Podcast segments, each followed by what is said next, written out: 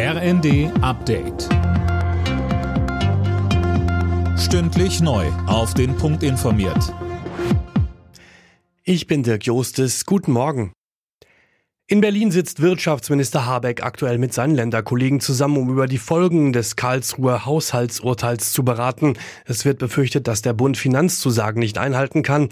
Und damit würden viele Großprojekte auf der Kippe stehen, denn ohne Milliarden aus Berlin wären die nicht finanzierbar.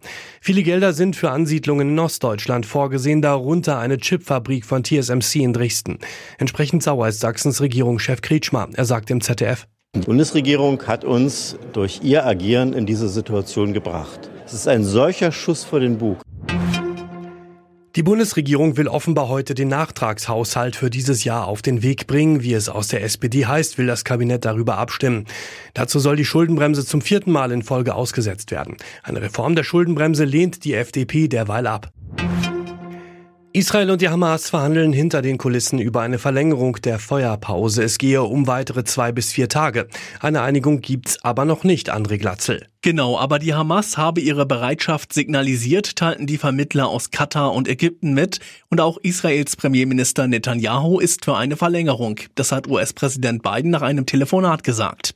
Netanyahu machte aber auch klar, sollte es keine Einigung geben, werde das israelische Militär die Kämpfe wieder aufnehmen. Die Waffenruhe gilt noch bis morgen früh. Bisher hat die Hamas drei Geiselgruppen freigelassen. Vier Wochen vor dem Fest wird heute die Weihnachtsmarktsaison eingeläutet. Die meisten der bundesweit rund 2500 Weihnachtsmärkte öffnen. Die Inflation macht allerdings auch vor Glühwein und Mutzen nicht Halt. Die Preise dürften vielerorts höher sein als vor einem Jahr.